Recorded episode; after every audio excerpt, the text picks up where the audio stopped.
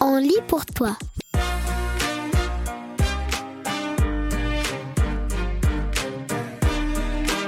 Aujourd'hui, on lit pour toi Les As de l'info.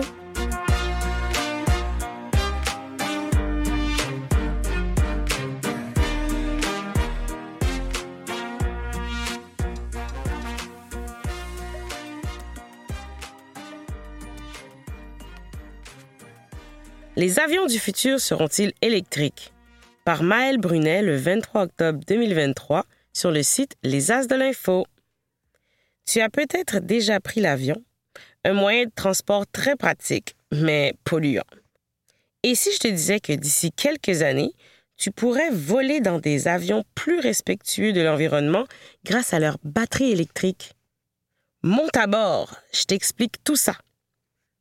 Une technologie bien réelle. J'ai eu l'occasion de rencontrer André Borschberg, un pilote suisse légendaire qui milite pour que l'industrie de l'aéronautique de demain fonctionne avec de l'énergie verte, qu'on appelle aussi énergie renouvelable. Pour lui, il ne fait aucun doute que les pilotes du futur voleront dans des avions à moteur électrique. Ce n'est pas un rêve, ce n'est pas une idée, c'est quelque chose qui existe et qui fonctionne, assure André Borschberg. Il sait bien de quoi il parle. Il y a quelques années, il a battu un record du monde en faisant le tour de la planète dans un avion fonctionnant seulement à l'énergie solaire. Le tour du monde du Solar Impulse 2. Entre le 9 mars 2015 et le 26 juillet 2016, André Borschberg et son collègue pilote Bertrand Picard ont fait le tour du monde à bord de l'avion Solar Impulse 2. Les batteries électriques de l'avion se rechargeaient grâce à l'énergie solaire. Ils n'ont pas fait le voyage en une seule fois. Ils ont coupé le vol en 17 étapes, pilotant l'avion à chacun leur tour. C'est M. Borschberg qui a fait la plus longue étape. Il a volé pendant cinq jours et cinq nuits sans s'arrêter pour traverser l'océan Pacifique. C'est le vol le plus long jamais réalisé par une même personne. Aujourd'hui, c'est avec son entreprise H55, M. Borschberg construit des batteries électriques pour permettre aux avions de voler sans polluer. L'entreprise a déjà conçu le prototype de l'avion d'entraînement Bristol B-23 Aero. Ça veut dire que si ton rêve est de devenir pilote, il est possible que tu apprennes à voler dans un avion électrique. H55 est aussi en train de développer un moteur électrique pour l'avion de transport régional Dash 8. La compagnie aérienne basée en Colombie-Britannique Harbour Air a aussi fait appel à M. Borschberg pour électrifier ses hydravions Beaver. Bref, il ne se tourne pas les pouces. Horizon 2030. Grâce à son tour du monde avec l'avion Solar Impulse 2, André Borschberg a prouvé que les avions électriques fonctionnent. La prochaine étape sera de certifier cette technologie. Certifier, ça veut dire démontrer qu'elles sont à 100% sûres avant d'être intégrées dans un avion, pour que les passagers n'aient pas plus de risques qu'avec un avion traditionnel, m'a-t-il expliqué le gouvernement doit vérifier que ces batteries ne présentent pas de risque de panne ou encore qu'elles ne vont pas prendre feu une fois dans l'avion. C'est un défi difficile à relever, car la technologie est nouvelle, donc il n'y a pas encore de normes. Mais M. Borschberg estime que les batteries seront certifiées à la fin de l'année 2024 et pourront être commercialisées en 2025. Il croit que d'ici 2030, des avions pourront voler de manière hybride avec ces batteries pour des trajets régionaux. Un moyen de transport hybride, c'est un véhicule qui a un moteur traditionnel et un moteur électrique qui prend le relais à basse vitesse. C'est un premier pas vers des véhicules entièrement électriques. Bonne nouvelle, c'est ici au Québec que cette révolution va avoir lieu. André Borschberg a décidé de construire son usine de fabrication de batteries à Longueuil, sur la rive sud de Montréal. Et toi, monterais-tu à bord d'un avion électrique? Quel autre moyen de transport voudrais-tu voir fonctionner à l'énergie verte?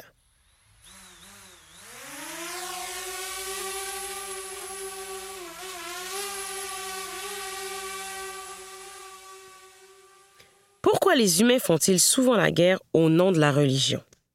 Par Gilles Labelle, le 26 octobre 2023 sur le site Les As de l'Info. En voyant ce qui se passe dans l'actualité sur la planète, tu peux parfois te poser cette question. Pourquoi y a-t-il autant souvent de la violence faite au nom d'une religion? Partout dans le monde, des conflits et des guerres éclatent entre des groupes de différentes religions. Pourquoi? J'ai discuté de cette question avec Hicham Abdelgawad, qui est un expert en sciences des religions. Il faut d'abord se rappeler que la religion, c'est ce que les croyants en font. Et ils utilisent parfois leur religion pour justifier leurs actions, notamment quand ils sont violents. Mais le problème, c'est que personne n'a jamais pu parler avec Dieu, et que juste certaines personnes disent savoir ce qu'ils pensent ou veulent. Si par exemple quelqu'un me dit il faut se battre et tuer ces gens-là parce que ce sont les ennemis de Dieu, deux réactions sont possibles. D'abord, peut-être que je vais être un peu naïf, ne pas réfléchir et croire totalement cette personne. Je vais parfois aussi avoir peur d'être dans le mauvais camp et de décevoir Dieu. Et rapidement, je vais me retrouver sur la pente glissante de la violence. Mais il y a une autre façon de réagir c'est de réfléchir et de poser des questions. C'est quoi en fait un ennemi de Dieu? La personne qui me dit ça n'a pas pu appeler Dieu pour le savoir. D'autres questions peuvent aussi être posées. Pourquoi on me présente ces gens comme ça? La personne qui me dit qu'il faut les tuer, quel est son intérêt? En se posant des questions, au lieu de se laisser envahir par la peur, on va tenir la violence à distance. La violence vient aussi du fait que certaines religions ou certaines personnes dans ces religions exploitent parfois deux tendances qu'on retrouve chez les êtres humains. D'abord, la violence est toujours la réaction la plus facile et immédiate. Réfléchir, discuter ou tisser des liens avec les gens qui sont différents de nous, c'est moins facile. Mais c'est ce qui nous met sur le chemin de la non-violence. Devenir intelligent, autrement dit, c'est arriver à s'arracher à la violence qui est en nous et qui sort si facilement. Mais ce n'est pas toujours simple.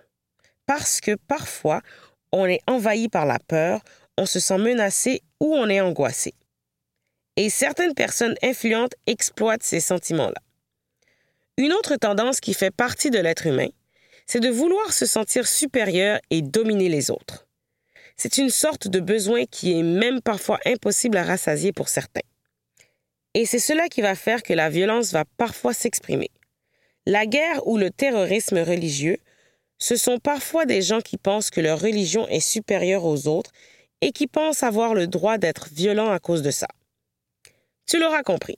Si on écoute uniquement ses pulsions et ses instincts, ça peut devenir un poison et provoquer de la violence. Mais si on apprend à aimer la réflexion, qu'on prend plaisir à se poser des questions et à muscler son esprit critique, alors ça peut devenir une antidote à la violence.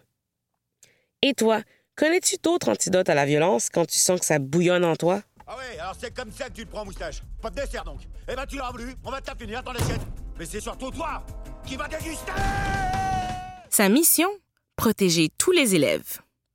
Par Daphné Hacker, publié le 5 septembre 2023 sur le site Les As de l'Info. À l'école, il peut arriver des événements dérangeants. Par exemple, un enseignant qui hurle en classe ou un enfant qui fait de l'intimidation. Bonne nouvelle! Il y a maintenant une façon simple de porter plainte. Le responsable de ce nouveau service s'appelle le protecteur national de l'élève. On lui a parlé. Pour commencer, pouvez-vous vous présenter? Bien sûr, je m'appelle Jean-François Bernier et je suis avocat. Depuis des années, je défends les droits des citoyens en tant que protecteur national des citoyens. Quand on m'a offert le poste de protecteur national de l'élève, j'ai dit oui tout de suite. Je suis très motivée. Pourquoi pensez-vous être la bonne personne pour ce rôle? Ce qui est le plus important pour moi, c'est le bien-être de tous les enfants et adolescents, peu importe leurs différences. J'ai connu beaucoup de lieux et de personnes différentes quand j'étais jeune. Ma mère était monoparentale et nous avons souvent déménagé. J'ai fait cinq écoles secondaires différentes dans cinq régions. Ça fait quoi exactement un protecteur national de l'élève? C'est un nouveau poste créé par le gouvernement du Québec. Il y a moi, qui suis le protecteur national, et 17 protecteurs régionaux qui vont être répartis partout dans la province. Ils vont aller dans les écoles, parler aux comités d'élèves, de parents, etc. Concrètement, je vais m'assurer que le système de traitement des plaintes des élèves soit simple et rapide. Si je veux signaler une situation problématique, comment ça va fonctionner? Depuis le 28 août dernier, tu peux appeler ou texter un numéro de téléphone. Le numéro est inscrit sur des affiches dans les écoles et il y aura des annonces sur les réseaux sociaux. Le jour, il y aura une personne qui va te répondre, te parler et t'aider. On regarde aussi la possibilité qu'un organisme s'occupe de répondre le soir. Quel genre de plainte est-il possible de faire? Peu importe la situation que tu vis, tu pourras toujours nous appeler. Si tu es victime d'une violence sexuelle, mon équipe va s'occuper de traiter ton dossier de façon très urgente. Et s'il ne s'agit pas d'une violence sexuelle, qu'est-ce que vous allez faire? On va pouvoir te dire quoi faire. Admettons que tu appelles pour dire Ma cour d'école n'est pas sécuritaire ou Une personne n'est pas gentille avec moi. En première étape, on va te demander d'essayer de régler la situation avec la personne concernée et un autre adulte. Par exemple, en parlant à ton professeur et à son patron, le directeur. En deuxième étape, on va te diriger vers le responsable des plaintes du centre des services scolaires. Si la situation ne se règle toujours pas, il faut que tu nous rappelles et on va t'aider directement. Si je porte plainte, est-ce que mes parents seront automatiquement au courant? Si tu as moins de 14 ans, la loi nous oblige à informer tes parents. Toutefois, si tu as plus de 14 ans, on va t'encourager à leur parler, mais tu ne seras pas forcé de le faire. Votre service va-t-il vraiment améliorer la vie des élèves? Oui, parce que ce sera le même processus de plainte dans toutes les écoles primaires et secondaires, tant dans les écoles publiques que les écoles privées, aussi dans les écoles pour adultes et les écoles de formation professionnelle. Je vais m'assurer que tous les élèves soient traités avec équité.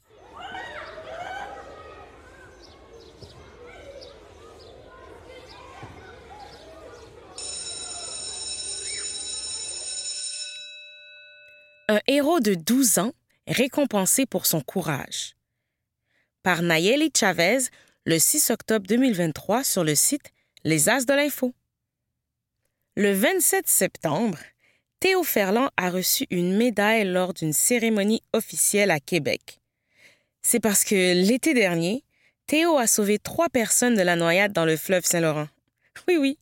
À 12 ans, il est devenu pour toujours le super-héros de la famille de son meilleur ami. La cérémonie où Théo a reçu sa médaille a eu lieu à l'Assemblée nationale. Wow! C'est l'endroit où le gouvernement du Québec siège. Là où les politiciens se retrouvent pour discuter et prendre des décisions. Pourquoi a-t-il reçu cet honneur important? En août dernier, Théo, son meilleur ami Émile et sa famille sont allés en bateau se baigner près de l'île d'Orléans. Cette île se situe dans le fleuve Saint-Laurent, près de la ville de Québec. La famille d'Émile a l'habitude de se baigner à cet endroit. Au début, tout le monde s'amusait jusqu'à ce que Alice, la petite sœur de 8 ans d'Émile, soit emportée par le courant. Émile a essayé de l'aider, mais lui aussi a commencé à dériver. Le père des deux enfants, Jean-Pierre Jalbert Boily, s'est dépêché de venir à leur secours. Eh là là, malheureusement, le courant était encore trop fort et l'a aussi emporté. Rapidement, il ne restait plus que Théo sur le sable. Comment les a-t-il sauvés? Armé d'un immense courage, il a sauté dans l'eau et s'est fait emporter par le courant. Par contre, il est parvenu à rejoindre le bateau à moteur et à monter à bord. Même s'il n'avait jamais conduit de bateau avant, il a réussi à le conduire jusqu'aux victimes. Le père et ses deux enfants ont grimpé dans l'embarcation. Grâce à Théo, ils étaient sains et saufs. Les secours ont ensuite pris la relève. La députée Karianne Bourassa à gauche remet la médaille à Théo. On peut voir à côté Théo le papa et les deux enfants qu'il a sauvés. Un moment émouvant. Pour souligner cet acte de bravoure, la députée de la région, Kariane Bourassa, a remis une médaille à Théo. Elle a même dit que Spider-Man et Superman n'ont rien à lui envier. C'est une journée dont tous vont se souvenir pendant longtemps. Le héros du jour a raconté que son courage lui est venu de son père, qui est malheureusement décédé en février dernier. Il s'est battu cinq ans contre sa maladie, alors j'ai pensé au courage qu'il avait eu et ça m'a aidé à avancer. Il m'a donné de la force, a-t-il dit à Radio-Canada. Je suis sûr qu'il serait extrêmement fier de lui. Rappelle-toi, les cours d'eau sont parfois moins tranquilles qu'ils le paraissent. Des courants forts peuvent se cacher sur la surface il faut bien s'informer avant de se baigner dans un cours d'eau, comme un fleuve ou une rivière. Il est aussi important de ne pas trop s'éloigner des adultes qui nous surveillent. Bien sûr, il faut savoir aussi nager. Et toi, est-ce qu'il y a déjà eu une situation où tu as été très courageux, courageuse?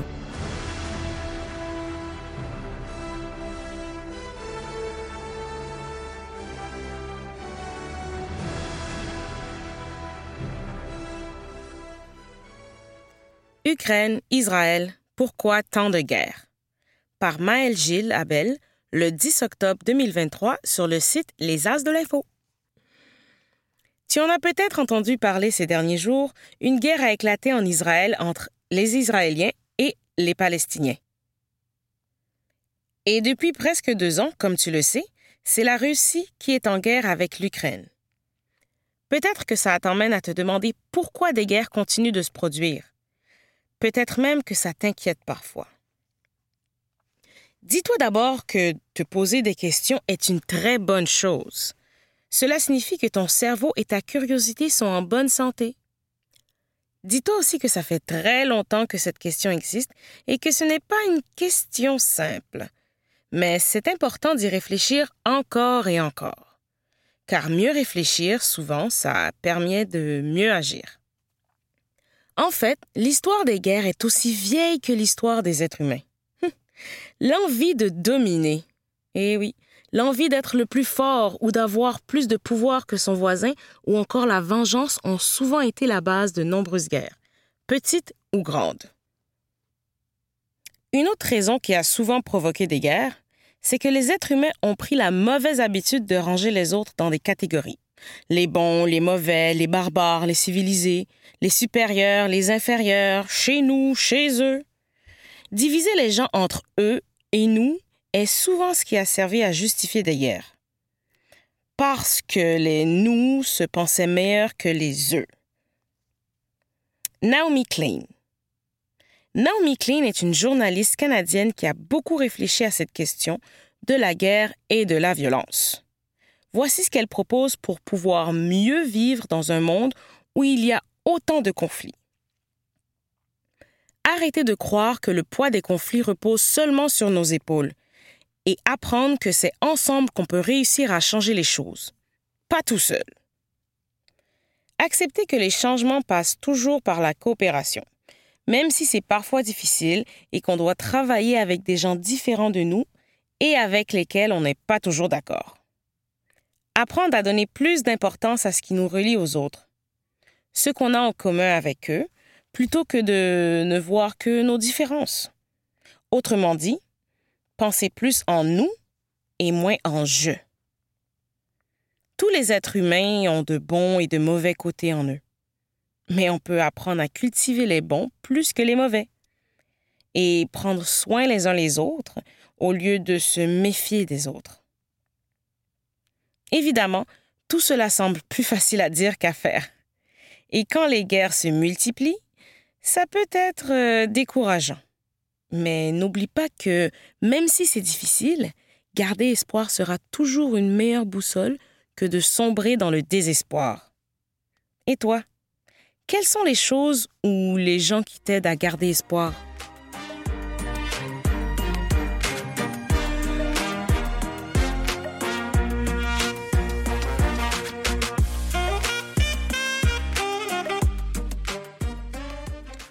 Un félin africain en liberté en Ontario par Marie-Lise Baudouin le 27 octobre 2023 sur le site Les As de l'Info. Pas de panique, il ne s'agit pas d'une panthère ou d'un guépard. C'est en fait un félin beaucoup plus petit, le serval africain. Il s'appelle Gizmo. Il s'est enfui d'un sanctuaire animalier d'Eganville, une petite ville pas trop loin d'Ottawa, en Ontario. Je t'explique. Tout d'abord, c'est quoi un serval africain? Il s'agit d'une sorte de félin, mais pas comme un chat domestique que tu as chez toi ou que tu rencontres parfois chez des amis. Alors là, pas du tout. Il est non seulement plus grand et plus lourd que les chats que tu as l'habitude de voir, mais il a aussi de larges oreilles et un pelage tacheté, ce qui lui donne un air vraiment sauvage. Ou trop mignon. C'est toi qui choisis. Ces gros matous sont assez répandus en Afrique. Ils vivent principalement dans les savanes humides parce qu'ils ont besoin de beaucoup de cours d'eau sur leur territoire pour boire. D'ailleurs, ils peuvent uriner jusqu'à 30 fois par heure pour marquer leur territoire. Un peu fou, non? Retrouvez Gizmo. Policiers, agents de protection des animaux, population, tout le monde dans la région est à la recherche du gros minet. Celui-ci pourrait essayer de s'en prendre aux poules du secteur, a prévu la propriétaire du sanctuaire Kim Rock. En entrevue à Radio-Canada, elle a affirmé que les servals sont d'excellents chasseurs. Mais Kim croit que Gizmo ne s'attaquera pas aux chats et aux chiens, car il a été élevé avec eux. Phew. Kim espère tout de même retrouver son serval avant l'hiver. Nous voulons vraiment le ramener à la maison, a-t-elle dit. Pas touche au serval. Si jamais tu trouves ce petit félin très chou et qu'il te vient à l'esprit d'en avoir un à la maison, ce n'est pas possible. Même si les cervols peuvent être domestiqués, ils restent quand même dangereux à cause de leur grande taille. Il est d'ailleurs interdit d'en posséder un au Canada. Et toi, as-tu un animal de compagnie? Est-ce qu'il s'est déjà enfui?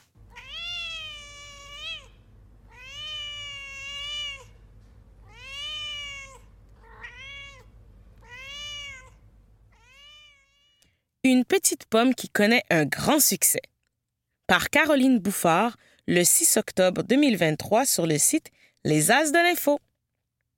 Il était une fois des pommes trop petites pour être vendues en magasin. Ces pommes étaient automatiquement transformées en purée, en confiture ou en jus. Mais elles étaient aussi sucrées et croquantes que les pommes plus grosses. Les petites pommes rêvaient d'accompagner les sandwichs dans les boîtes à lunch et d'être croquées par de petites dents.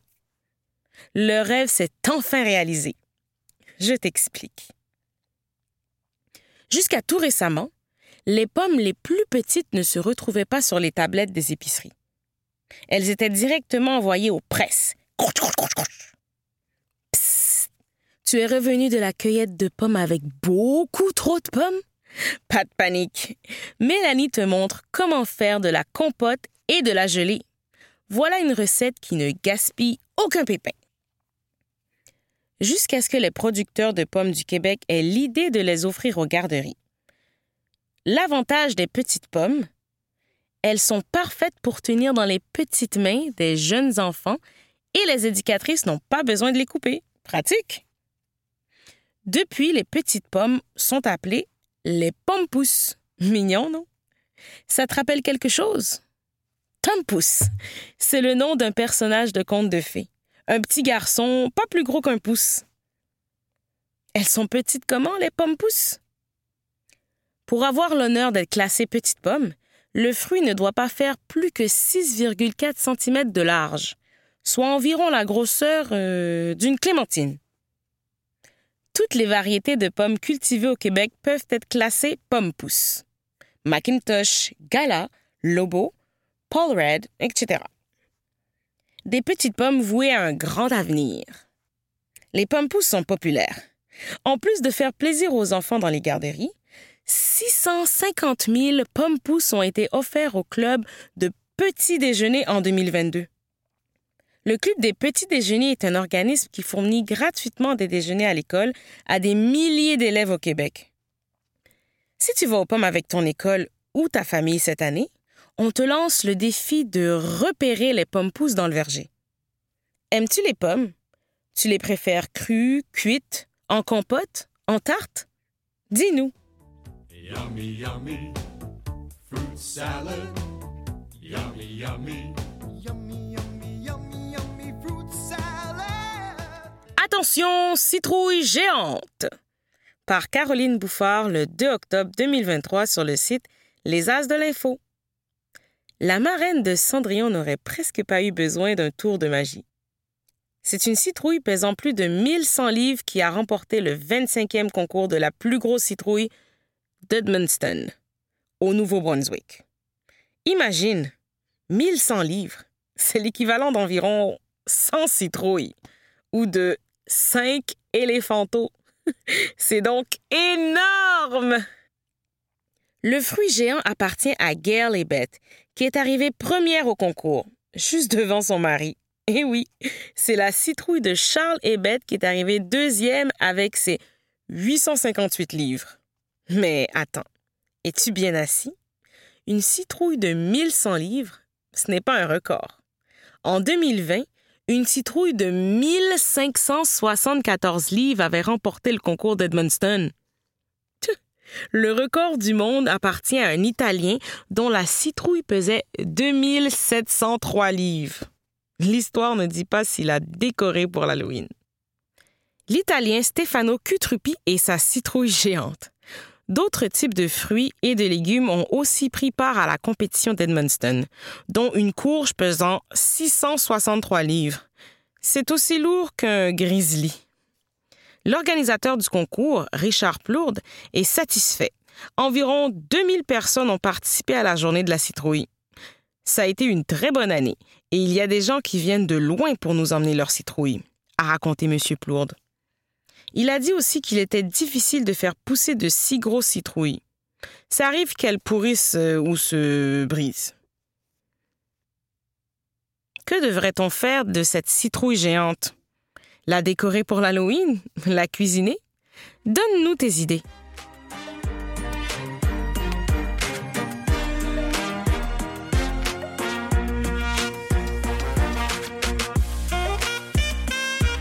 C'était Samantha Fins et on se revoit pour une prochaine lecture.